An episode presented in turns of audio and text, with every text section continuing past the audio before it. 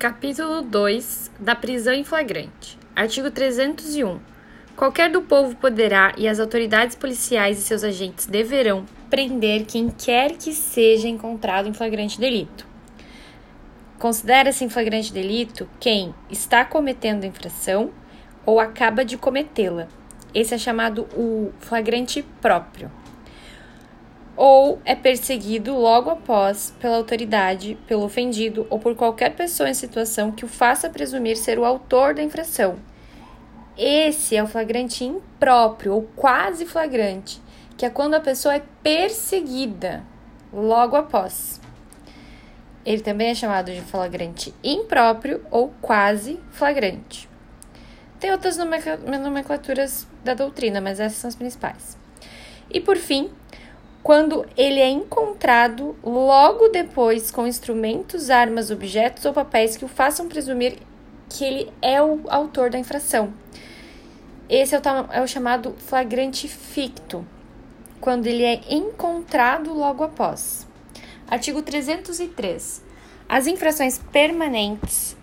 Nas infrações permanentes, entende-se o agente em flagrante delito enquanto não cessar a permanência. Apresentado o preso à autoridade competente, ouvirá esta o condutor e colherá desde logo a assinatura, entregando a este cópia do termo e recibo de entrega do preso. Em seguida, procederá à oitiva das testemunhas que o acompanharem e ao interrogatório do acusado sobre a imputação que lhe é feita, colhendo após cada oitiva suas respectivas assinaturas, lavrando-se a autoridade, afinal, o auto. Parágrafo 1.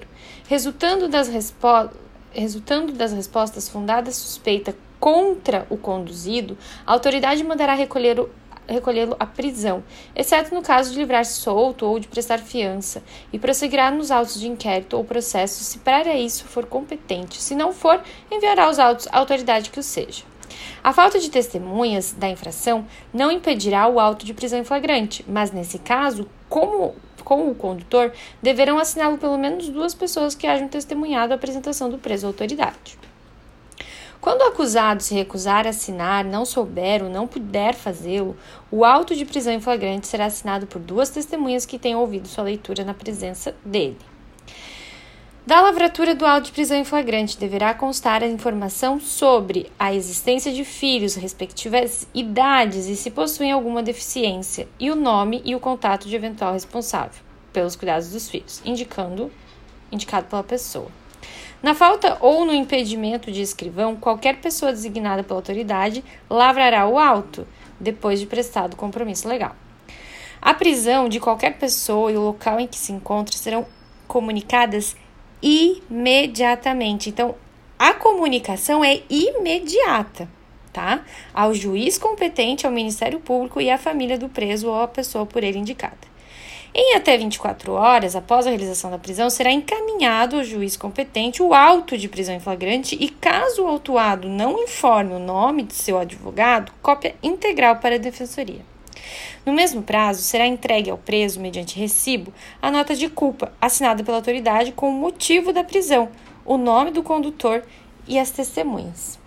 Quando o fato for praticado em presença da autoridade ou contra esta, no exercício de suas funções, constarão do auto a narração deste fato, a voz de prisão e as declarações que fizeram o preso e os depoimentos das testemunhas, sendo tudo assinado pela autoridade, pelo preso e pelas testemunhas e remetido imediatamente ao juiz a quem couber tomar conhecimento do fato delituoso, se não o for a autoridade que houver presidido o ato.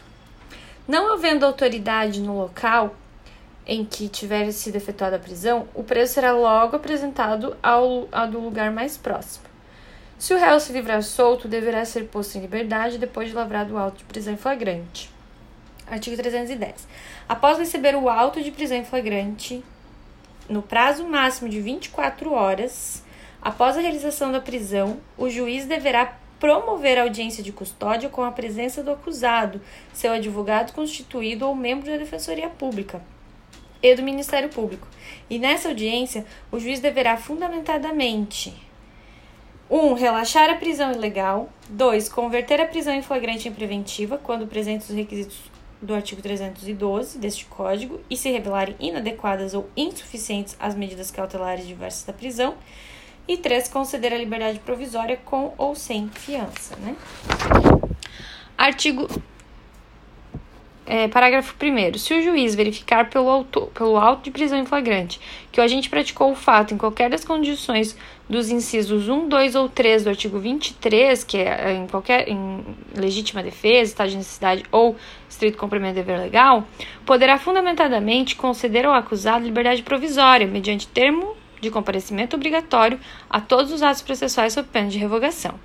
Se o juiz verificar que o agente é reincidente ou que integra organização criminosa, armada ou milícia, ou que porta arma de fogo de uso restrito, deverá denegar a liberdade provisória com ou sem as medidas cautelares. A autoridade que deu causa sem motivação idônea à não realização de audiência de custódia, no prazo estabelecido no caput deste artigo, responderá administrativa, civil e penalmente pela omissão. Transcorrido 24 horas após o decurso do prazo estabelecido no caput deste artigo e não realizada audiência de custódia sem motivação idônea, se gerará também a ilegalidade da prisão e será relaxada pela autoridade competente sem prejuízo da imediata é, sem, sem prejuízo da possibilidade de imediata decretação da prisão preventiva.